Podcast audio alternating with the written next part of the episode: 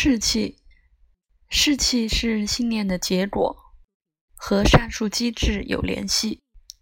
作为一种卫生资源，在接下来的以色列实验演示中扮演一个重要的角色。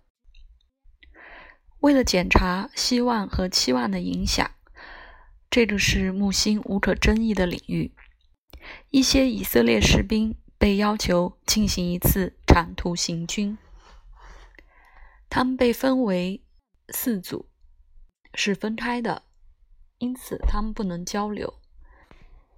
他们所有都走同样的四十公里的距离，在同一地形，在同一天，随身携带相同尺寸和重量的包。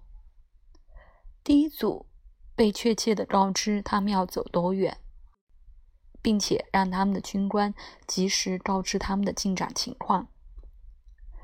第二组只被告知，这是你们听过的最长的行军，没有被给任何信息关于他们已经行军多远或还要走多远。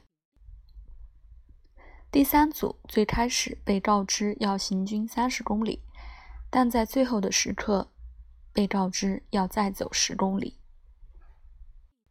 第四组被告知他们要走六十公里。但在四十公里时停止了。所有的组行军了相同的距离，但他们对情况有不同的信念。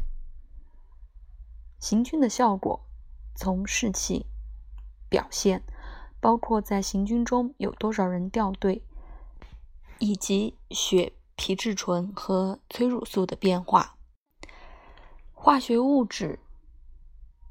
随着压力的增加，水平上升。从这些角度来衡量，第一组做的最好，因为他们消息灵通；第二组最差，因为他们没有信念或概念关于什么在他们面前。三组是气馁的，但完成了额外的十公里。四组一开始就意志消沉。很多人仅仅在十公里后就掉队了。那些达到四十公里记录的被告知完成，都是精疲力尽和失望的。无论如何都不关心。这应该是一个有价值的占星练习。有这些士兵的星盘，看他们是否有一些关联，特别是二组和四组之内。